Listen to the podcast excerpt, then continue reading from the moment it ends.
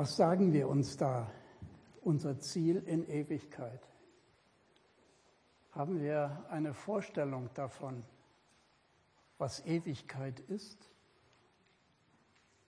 Wir sind gebunden an diese Zeit, solange wir auf dieser Erde, in diesem Leben, in dieser Zeitlichkeit sind. Und wir haben eigentlich kein Bild von der Ewigkeit, außer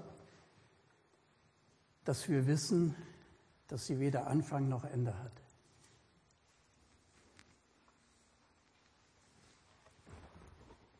Wir haben heute Morgen schon von dem Gebet, von dem Gebetsmuster, das der Herr uns gegeben hat, gehört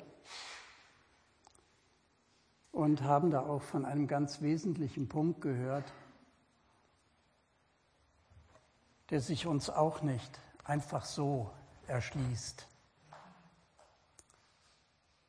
Nämlich, dein Reich komme.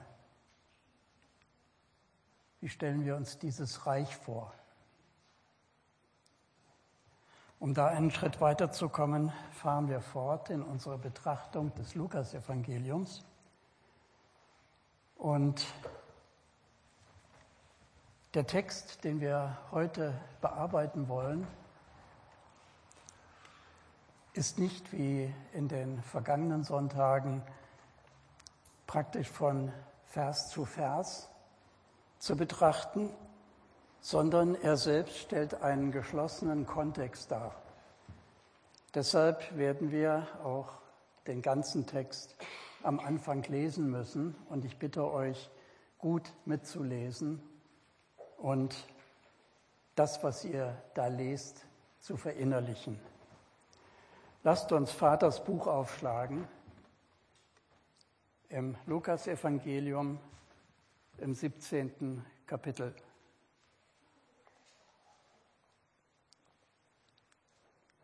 Funktioniert nicht. Technik bitte.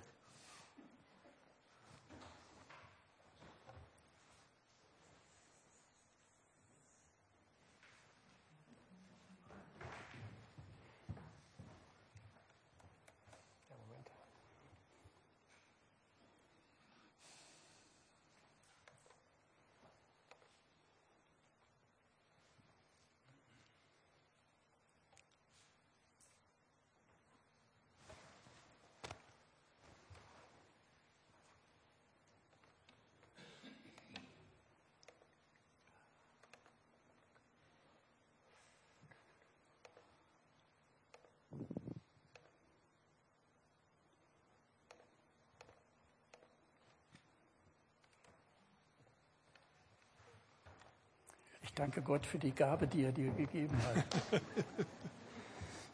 oh, das habe ich immer gehasst.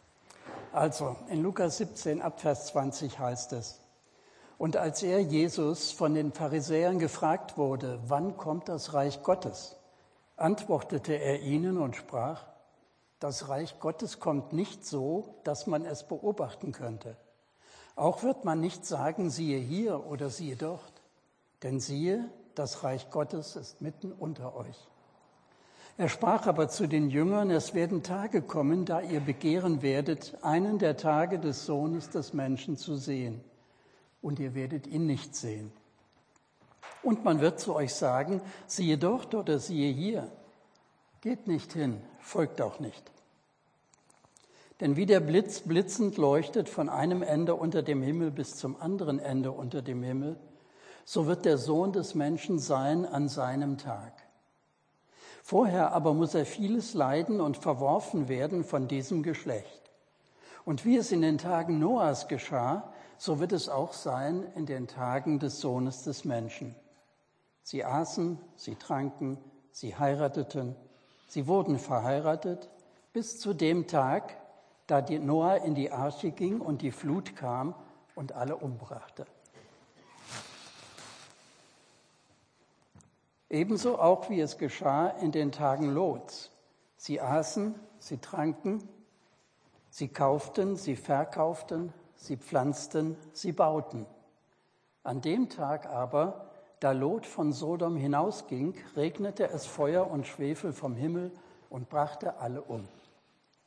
Ebenso wird es an dem Tag sein, da der Sohn des Menschen offenbart wird. An jenem Tag, wer auf dem Dach sein wird und sein Gerät im Haus hat, steige nicht hinab, um es zu holen. Und wer auf dem Feld ist, wende sich ebenso wenig zurück. Denkt an Lots Frau.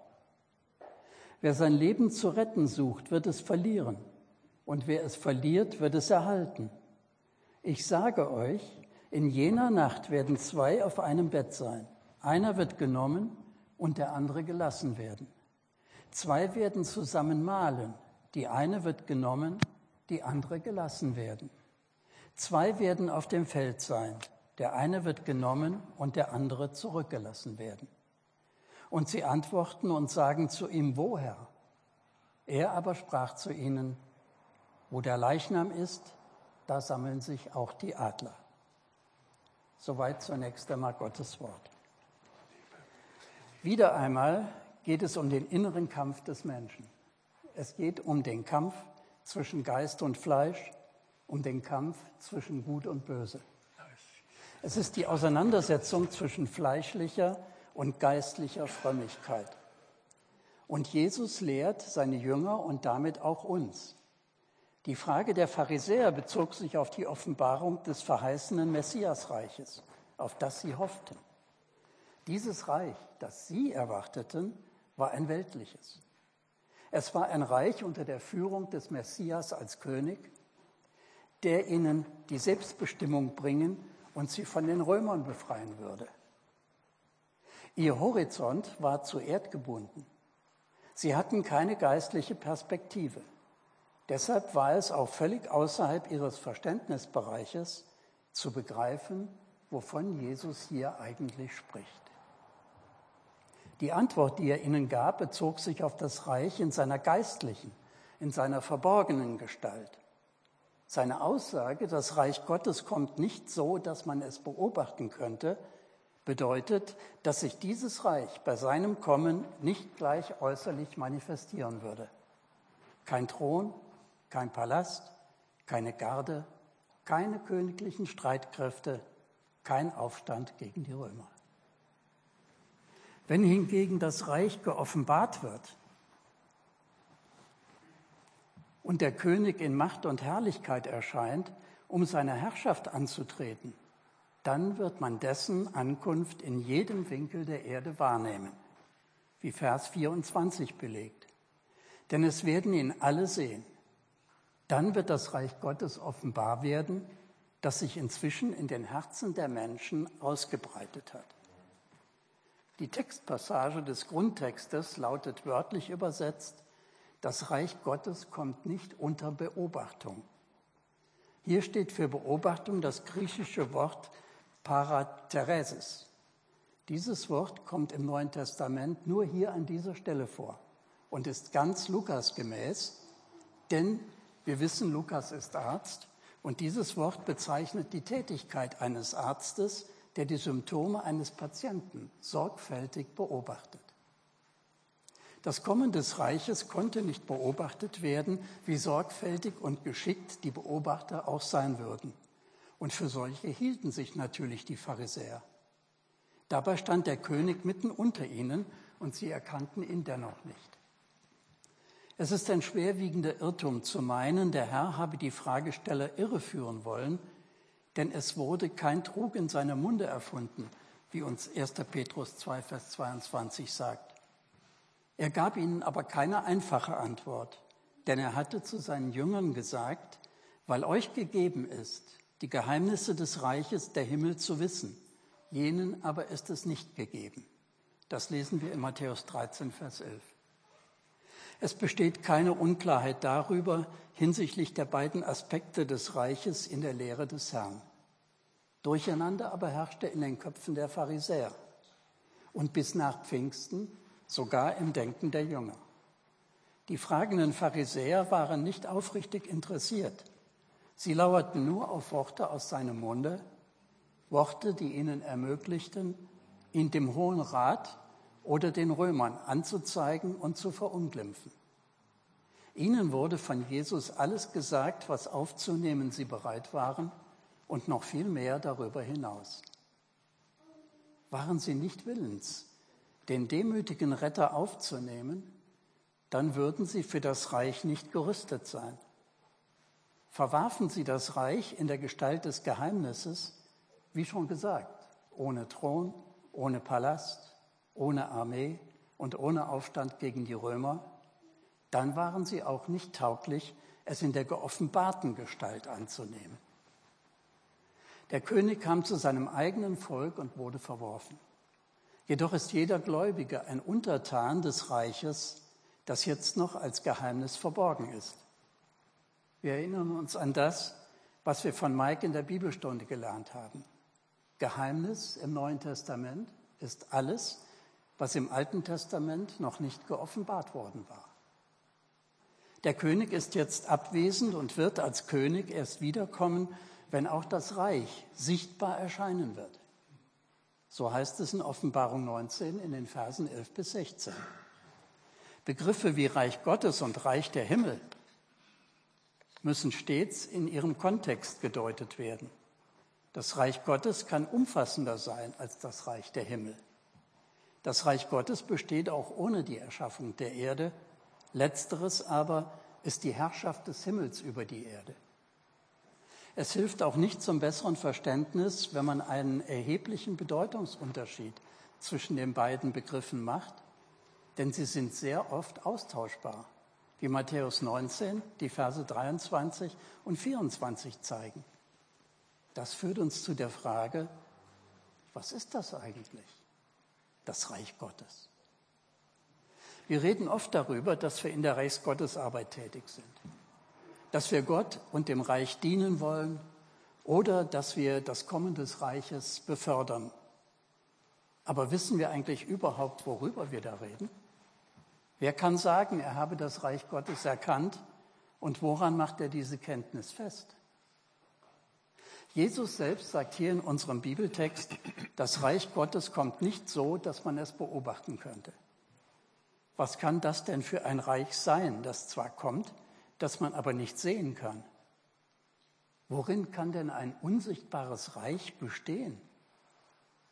Für ein solches Reich gibt es nur eine einzige Möglichkeit. Es ist geistlich. Es besteht im Geist und zwar im Geist Gottes. Und es überwindet alle irdischen Reiche, denn es reicht in die Ewigkeit hinein. Denn Gott ist ewig und so ist auch sein Reich ewig. Gepriesen sei der Herr, dass wir Bürger dieses Reiches sein dürfen. Jesus sagt weiter, denn siehe, das Reich Gottes ist mitten unter euch. So zumindest steht es in den meisten unserer Übersetzungen. Hier bekommen wir nun ein Problem. Im Grundtext lautet der Satz an dieser Stelle im Griechischen Iduga he basileia tuteo entos hymon estin. Ganz sicher haben die Übersetzer der Bibel in allen Sprachen hier an dieser Stelle ganz Gott wohlgefällig gehandelt und gedacht. Und doch sind sie nahezu alle vom eigentlichen Inhalt des Textes abgewichen. Denn die hier von Lukas verwendete Wortfolge enter Simon bedeutet gar nicht mitten unter euch. Hymon ist klar, das heißt euch, ist ein einfaches Personalpronomen. Aber entos bedeutet inwendig, innen, drinnen, innerhalb. Die Abweichung der Übersetzungen mag Gründe haben. Der Übersetzer konnte sich wohl nicht vorstellen, dass Jesus ausgerechnet zu den Pharisäern sagt, das Reich Gottes ist inwendig in euch. Und so hat Jesus es auch ganz offensichtlich nicht gemeint. Was er hier sagen wollte, ist vielmehr, dass das Reich Gottes zuerst in den inwendigen Menschen hineinkommt. Dass es in dem Menschen wirkt und ihn verändert. Dass es ihn passend macht für das später sichtbare, ewige Gottesreich. Wenn wir nun im Text weitergehen und die Verse 21 und 23 lesen, dann geraten wir in Gefahr, einen weiteren scheinbaren Widerspruch zu entdecken. In Vers 21 sagt Jesus, auch wird man nicht sagen, siehe hier oder siehe dort. Und in Vers 23, und man wird zu euch sagen, siehe dort oder siehe hier, geht nicht hin, folgt doch nicht. Das sieht in der Tat nach einem Widerspruch aus, aber es ist leicht aufzulösen. Im Vers 21 steht die Aussage Jesu im Kontext des zuvor und des im Folgenden Gesagten. Das Reich Gottes kommt nicht so, dass man es beobachten könnte.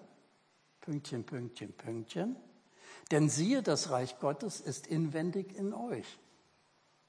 Es ist hier also nur folgerichtig zu sagen, auch wird man nicht sagen, siehe hier oder siehe dort.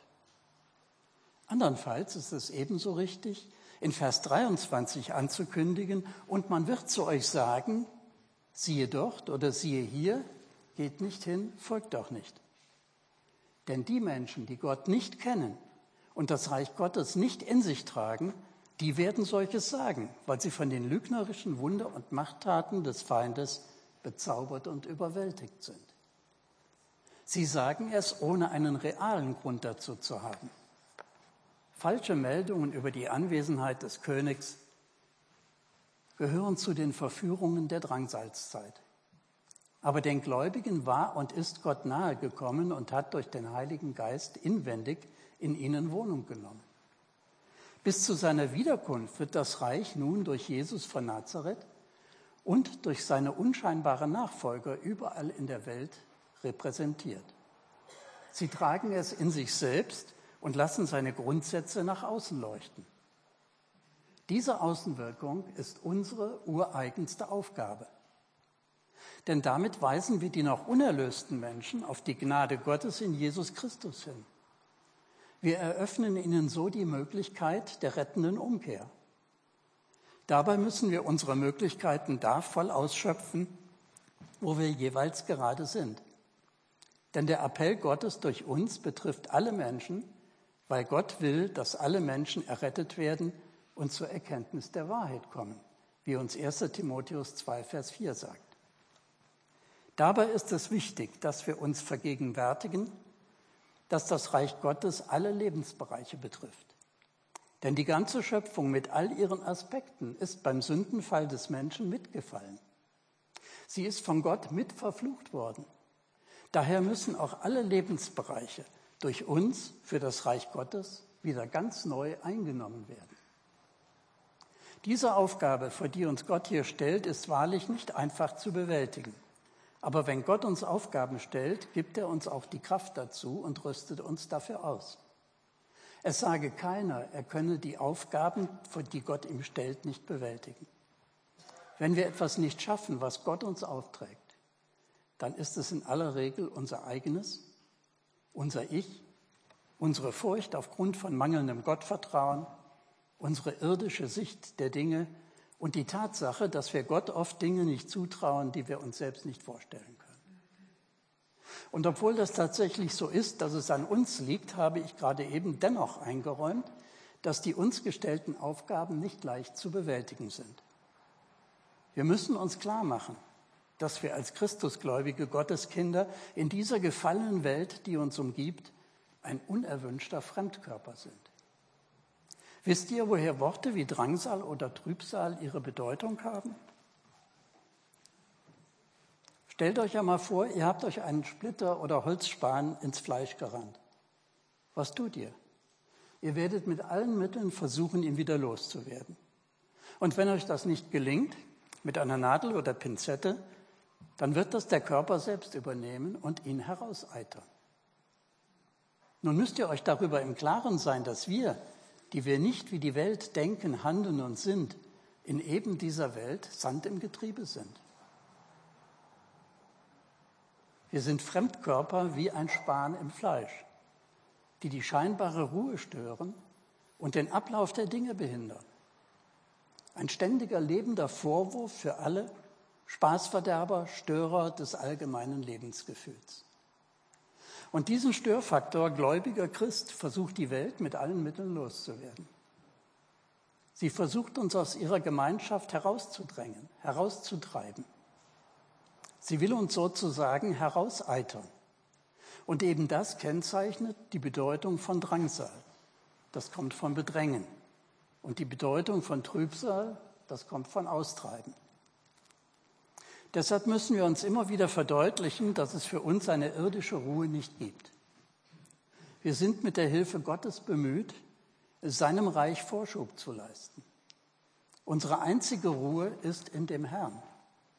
Und je eifriger wir das Reich voranbringen und die Menschen mit seiner Botschaft erreichen, desto schneller wird es sich manifestieren.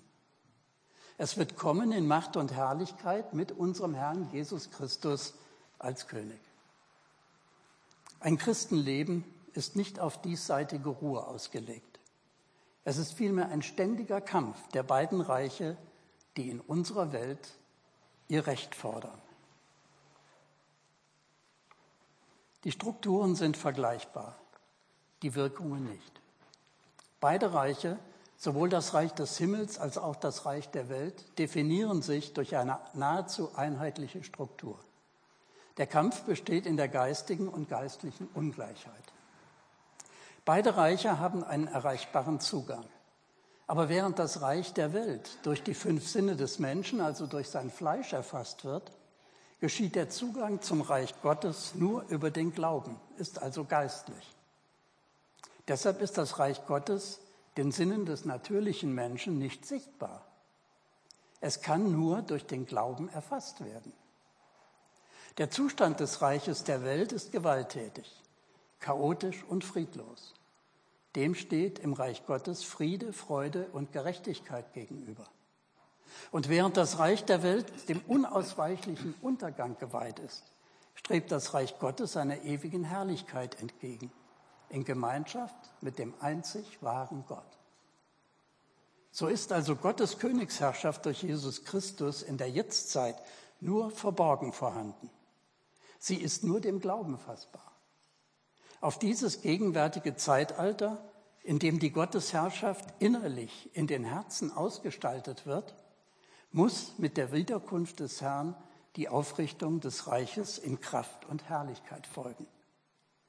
Dieses kommende Reich wird, wie wir der Offenbarung Jesu Christi durch Johannes entnehmen können, zunächst ein irdisches sein. In diesem irdischen Reich, auf einer reparierten und verklärten Erde, werden eine Menge prophetischer Verheißungen erfüllt werden. So etwa Jesaja 2, Verse 2 bis 4 und 11, Verse 6 bis 9 oder Sacharja 8, Vers 13 und 20 bis 23. Von diesem irdischen Reich dürfen wir mit Recht nach der Schrift Offenbarung 20, Verse 1 bis 6 von einem tausendjährigen Reich sprechen. Hier wird sich Israels ursprüngliche Berufung erfüllen. Bei seiner Wiederkunft wird Jesus ein Völkergericht abhalten. Dabei wird er entscheiden, wer würdig ist, das Reich zu ererben. Matthäus 25, Verse 31 bis 46. Es ist übrigens ganz unstatthaft, die biblischen Aussagen über das irdische Reich Christi zu vergeistigen und damit zu entwerten. Es wird aber einmal so weit sein, dass der Himmel proklamieren wird, es sind die Reiche der Welt unseres Herrn und seines Christus geworden, und er wird regieren von Ewigkeit zu Ewigkeit. Das lesen wir in Offenbarung 11, Vers 15. Dieses irdische Reich Christi müssen wir aber recht betrachten. Es muss unbedingt unterschieden werden von der letzten Vollendung aller Dinge. Das wird der Moment sein, in dem Christus seine Königsherrschaft zurück in die Hände des Vaters legen und alle Weltmächtigen vernichtet haben wird.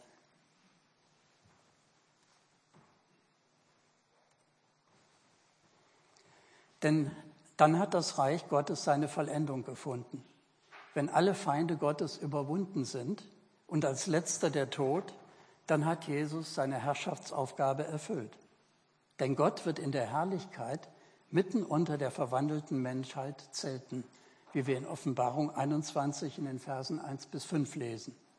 Daher kann man dann genau genommen nicht mehr von einem Reich sprechen, weil nämlich dann Gott alles in allem ist. Ihr werdet euch inzwischen gefragt haben, wann geht er denn endlich weiter in unserem Bibeltext? Nun, ich habe es für wichtig und richtig gehalten, zunächst einmal deutlich zu machen, worüber wir hier eigentlich reden. Nachdem das jetzt geklärt ist, fahren wir auch weiter fort im Text, und zwar im Vers 22. Da heißt es, er sprach aber zu den Jüngern, es werden Tage kommen, da ihr begehren werdet, einen der Tage des Sohnes des Menschen zu sehen, und ihr werdet ihn nicht sehen. Hier nimmt der Herr die Frage der Pharisäer zum Anlass, sich lehrend an seine Jünger zu wenden. Er spricht mit ihnen über das Reich, das mit großer Macht und Herrlichkeit kommen wird, also nicht das Innere. Der von ihm angedeutete Wunsch, einen der Tage des Sohnes des Menschen zu sehen, hat sowohl eine unmittelbare als auch eine zukünftige Bedeutung. Erinnern wir uns daran, wann und wo das Gespräch des Herrn mit den Jüngern und mit den Pharisäern stattfindet. Der Herr war auf dem Weg nach Golgatha. Sein gekreuzigter Leib sollte in die Gartengruft gelegt werden. Aber als ein lebendiger Mensch wurde er zu seinem Vater zurückkehren. So würden ihn die Seinigen nicht mehr in leiblicher Gegenwart unter sich haben, sie würden sich aber dennoch danach sehnen, einen der Tage des Sohnes des Menschen zu sehen. Das kann aber nicht die volle Bedeutung der Aussage Jesu sein, denn der Titel Sohn des Menschen muss ja so verstanden werden, wie er in Daniel 7 in den Versen 13 bis 14 gebraucht wird. Das bestätigte sich auch die das bestätigen auch die sich direkt anschließenden Erörterungen, dass hier eine auf die Zukunft gerichtete Auslegung vorliegt. Die Tage des Sohnes des Menschen verweisen auf eine noch zukünftige Zeit. Es handelt sich um jene Zeit, in der er als Christus die weltweite Herrschaft antreten und als Menschensohn in vollkommener Gerechtigkeit und Frieden regieren wird. In vollkommener Gerechtigkeit.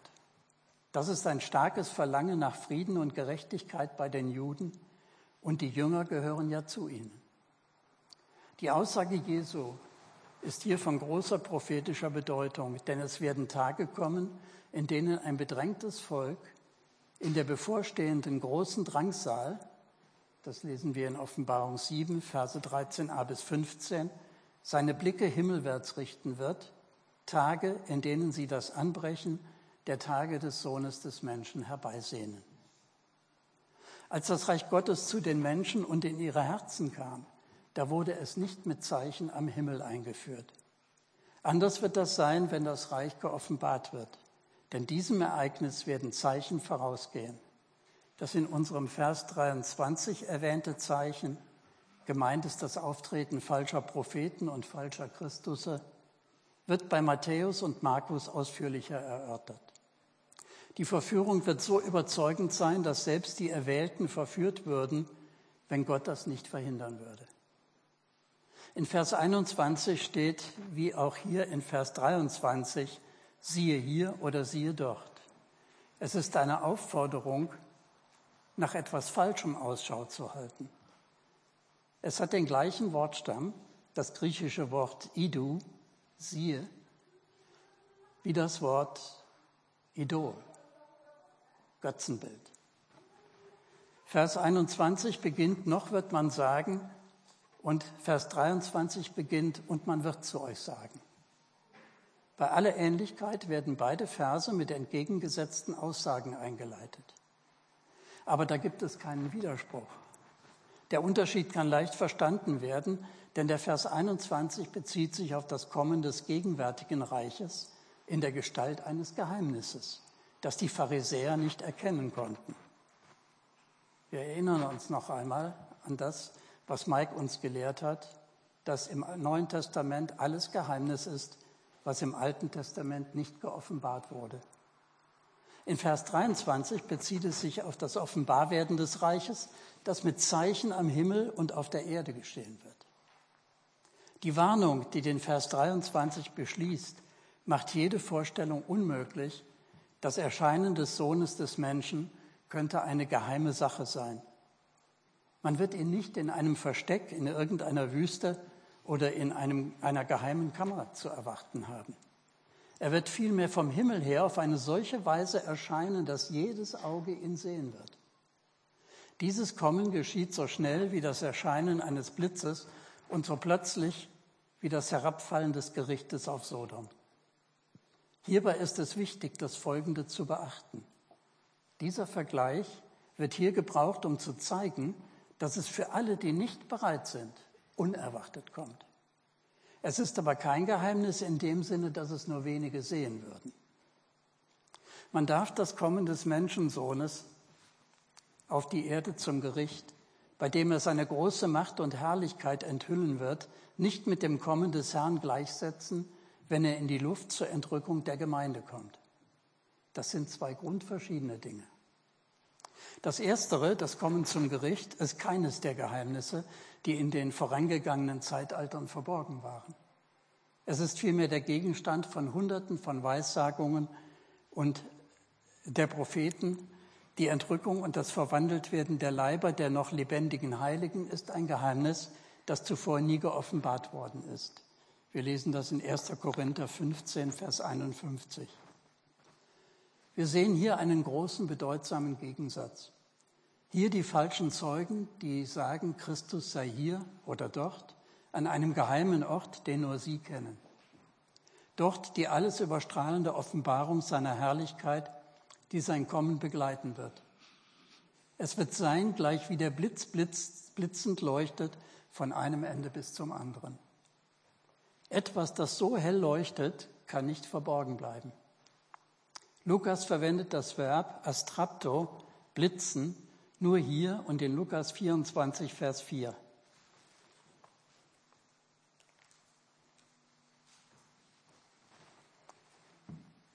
wo es das Strahlen der Kleider der beiden Männer am leeren Grab kennzeichnet. In Lukas 9, Vers 29 gebraucht er die intensivierte Form ex astrapto für die strahlende Herrlichkeit der Gewänder, des Herrn auf dem Berg der Verklärung. Denn nichts kann sich mit der Herrlichkeit des kommenden Königs messen. Die Ausdehnung von einem Ende unter dem Himmel bis zum anderen Ende unter dem Himmel muss so verstanden werden, dass sein Kommen in der ganzen Welt gesehen wird. Es kann unmöglich eine örtlich begrenzte Erscheinung sein. Die Verse 34 bis 36 zeigen später, dass jede Region der Erde die Zeit seines Kommens schlagartig erkennen wird. Dabei wird es keine Rolle spielen, ob es an dem jeweiligen Ort gerade Morgen, Mittag oder Nacht sein wird. Wir kommen zum Vers 25. Da heißt es vorher, aber muss er vieles leiden und verworfen werden von diesem Geschlecht. Siebenmal sagt der Herr Jesus im Lukasevangelium sein Leiden und seine Verwerfung voraus. Jedes Mal wird mehr darüber enthüllt. Der hier verwendete Ausdruck dieses Geschlecht ist von besonderer Bedeutung. Ähm, Benny, hast du ein bisschen Wasser für mich? Unter dir steht schon. Oh, habe ich nicht gesehen. Danke.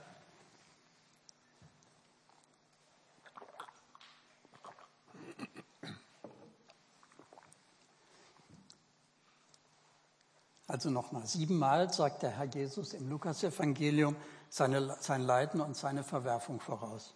Jedes Mal wird mehr darüber enthüllt. Der hier verwendete Ausdruck dieses Geschlecht ist von besonderer Bedeutung. Das Geschlecht oder die Generation, die Jesus hier anspricht, war ein Geschlecht großer Vorrechte und großer Schuld. Gleichzeitig ist es hier ein Bild jenes israelischen Geschlechtes, das in der Endzeit im Unglauben verharren wird bis sie den anschauen werden, den sie durchstochen haben, wie es in Sacharja 12, Vers 10 heißt. Die Verse 26 und 27 erinnern uns an Altbekanntes. Und wie es in den Tagen Noahs geschah, so wird es auch sein in den Tagen des Sohnes des Menschen. Sie aßen, sie tranken, sie heirateten, sie wurden verheiratet, bis zu dem Tag, da Noah in die Arche ging und die Flut kam und alle umbrachte. Der Vergleich der letzten Tage mit den Tagen Noahs findet sich mindestens fünfmal in der Bibel. Wer sich notieren will, Matthäus 24, Vers 27 bis 39, 1. Petrus 3, Vers 20, 2. Petrus 2, Vers 5, 2. Petrus 3, Vers 4 bis 7 und Hebräer 11, Vers 7. Die Tage Noahs waren von großer Sünde gekennzeichnet von Unglauben und völliger Gleichgültigkeit gegenüber den göttlichen Warnungen. Diese Dinge werden unmittelbar vor dem Kommen des Herrn wieder überhand nehmen. Noah empfing einen göttlichen Ausspruch und wurde von Furcht bewegt über das, was nicht zu sehen war, wie uns Hebräer 11, Vers 7 sagt. Aber seine Zeitgenossen blieben unbewegt und ignorierten alle Warnungen. Es ist diese vollständige Gleichgültigkeit, die der Herr hier beschreibt. Die Aktivitäten, die er hier anführt, sind an und für sich nicht verwerflich. Verwerflich aber ist das so sorglose Weiterleben, als ob nichts geschehen wäre oder nichts geschehen würde. Sie erkannten es nicht, bis die Flut kam, heißt es in Matthäus 24, Vers 39, denn ihr Unglaube machte sie so taub, dass sie vom Gericht überrumpelt wurden.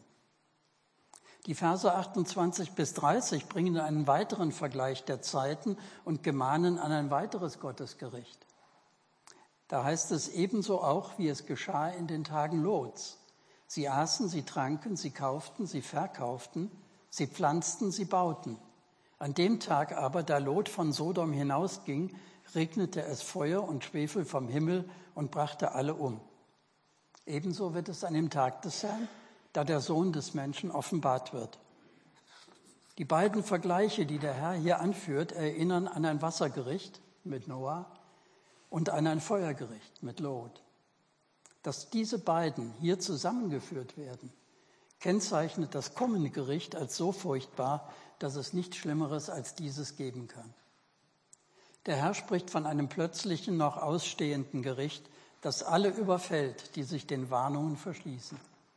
Die beiden Illustrationen unterstreichen auch die Bosheit und Perversität der Tage vor der Sintflut und vergleichen sie mit den letzten Tagen der Menschheit.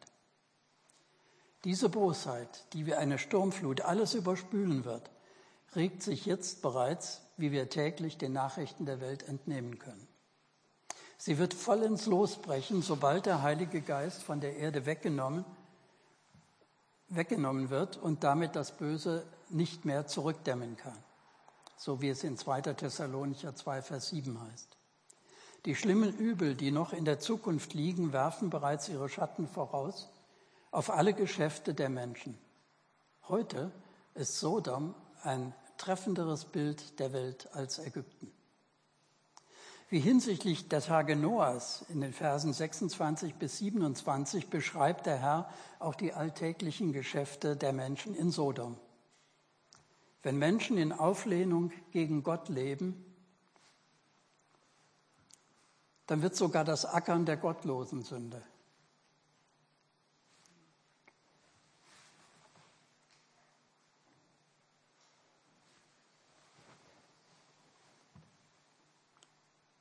Am gleichen Tag, da Lot aus Sodom ausging, fiel das Gericht auf die Stadt.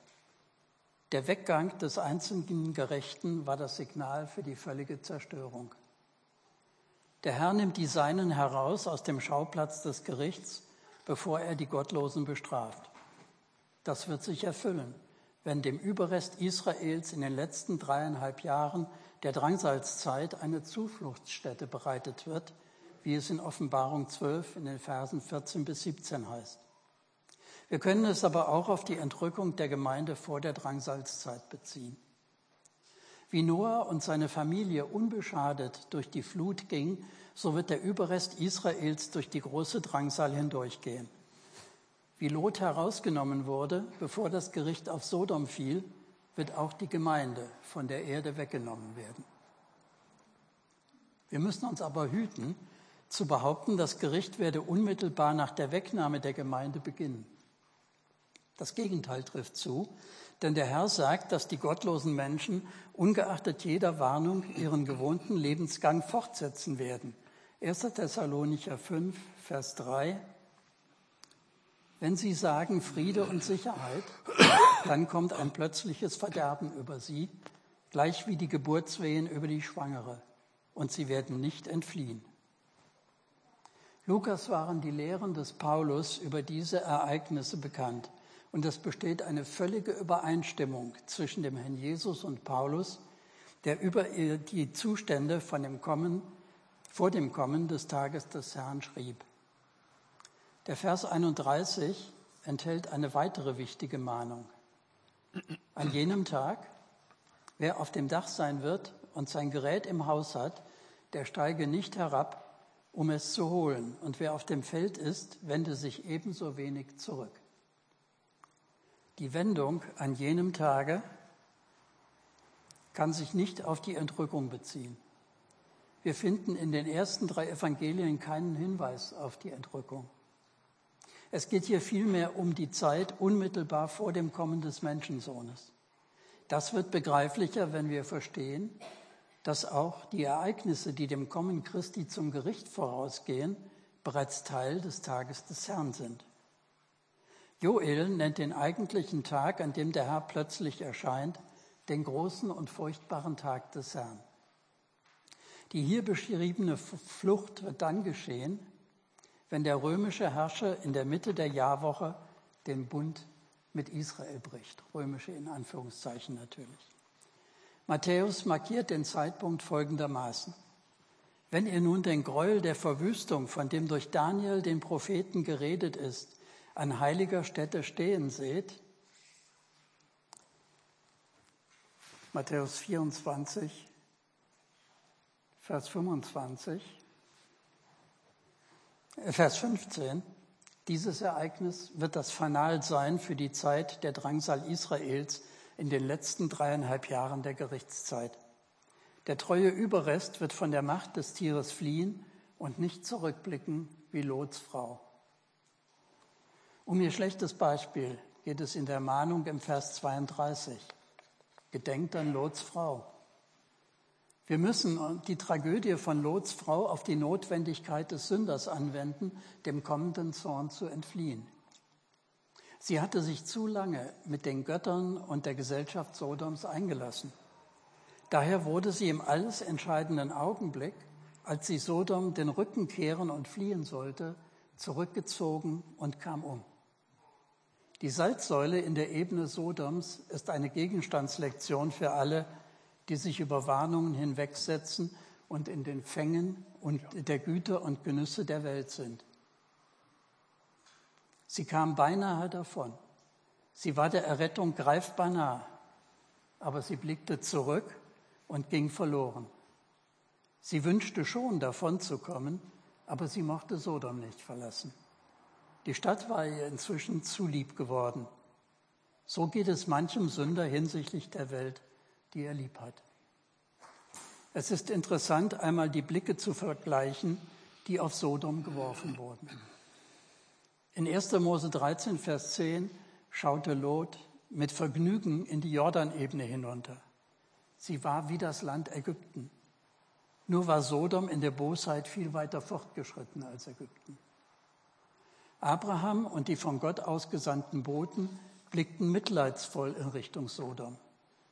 1. Mose 18, Vers 16, weil sie um das bevorstehende Gericht wussten.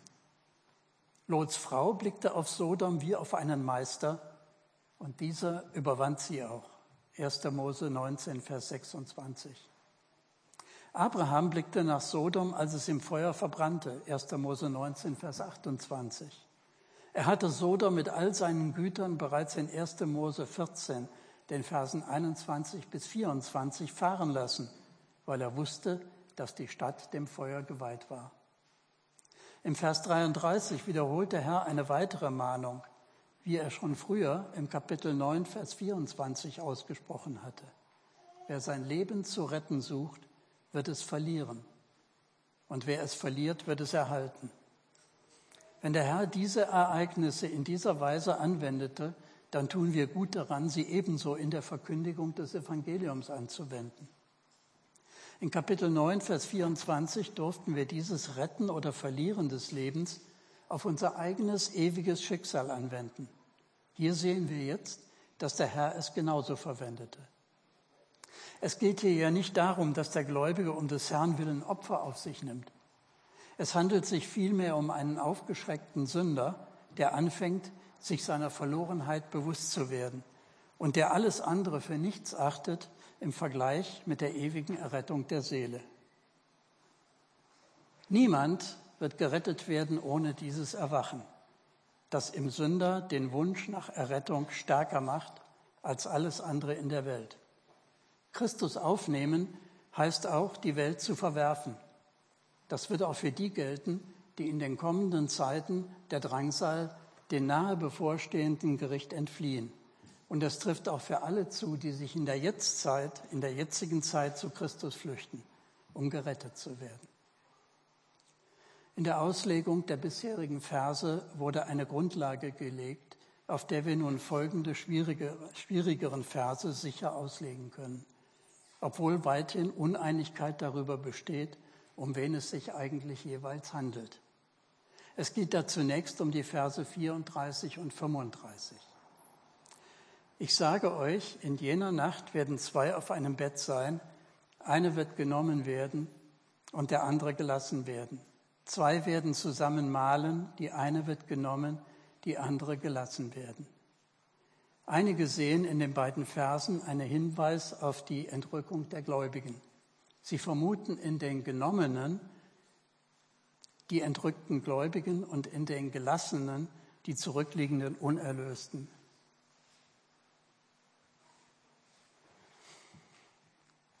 Ich will dieser Betrachtungsweise nicht eine gewisse Gültigkeit absprechen, aber ich selbst habe hier eine andere Anschauung, die sich auch mit der Ansicht vieler bekannter Bibellehrer deckt. Jene, die genommen werden, sind danach die Gerichteten, jene, die zurückbleiben, sind die Geretteten. Diese Trennung lässt sich mit dem Scheiden der Schafe von den Böcken in Matthäus 25, Verse 31 bis 46 vergleichen. Es handelt sich dort aber gewiss nicht um die gleiche Sache, denn dort sind die Schafe die Geretteten aus den Nationen. Diejenigen, die uns im vorliegenden Abschnitt genommen werden, verfallen einem unmittelbaren Gericht und es bedeutet den sofortigen Tod. Es führt zum zukünftigen ewigen Gericht. Es sind zudem Juden und Nichtgläubige aus den Heiden. So lesen wir aus Matthäus 24, Vers 42.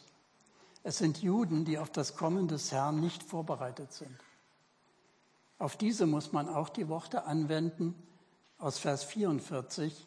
Deshalb seid auch ihr bereit, denn in der Stunde, in der ihr es nicht meint, kommt der Sohn des Menschen. Einige Ausleger haben dieses weggenommen werden so erklärt, dass damit der Tod durch das Tier nach Offenbarung 13, Vers 7 gemeint sei.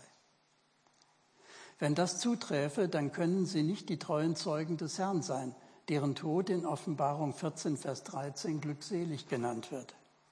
Die in diesem Vers sterben, sind nicht bereit und sie verfallen damit dem göttlichen Gericht. Jene, die verschont werden, werden gerettet, um in das tausendjährige Reich einzugehen. Sie harren aus bis ans Ende. Matthäus 24, Vers 13. Der Textus Receptus, dem auch in Deutschland, Luther und in England die Autorist King James Version folgen, fügt anhand jüngerer Handschriften zwischen Vers 35 und 36 noch einen weiteren Vers ein. Dieser lautet, zwei werden auf dem Feld sein, der eine wird genommen, der andere wird gelassen werden. Das Gericht wird jäh, wird plötzlich kommen. Während zwei noch im Bett sind, denn es ist Nacht, während zwei Frauen an der Mühle mahlen, denn es ist Morgen, während zwei Männer auf dem Feld sind, denn es ist helllichter Tag.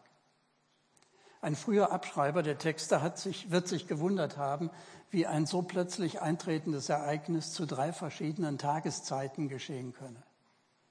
Er wird versucht gewesen sein, den als schwierig empfundenen Abschnitt auszulassen.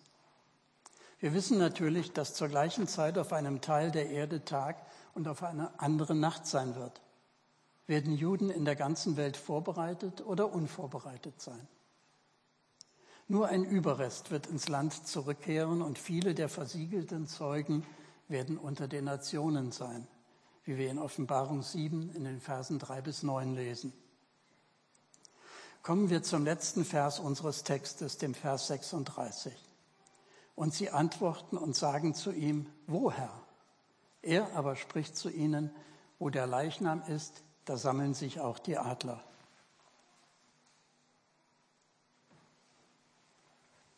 Dieser Vers stützt meines Erachtens die Auslegung, dass die Weggenommenen die Gerichteten sind und dass es der Tod ist, der sie wegrafft.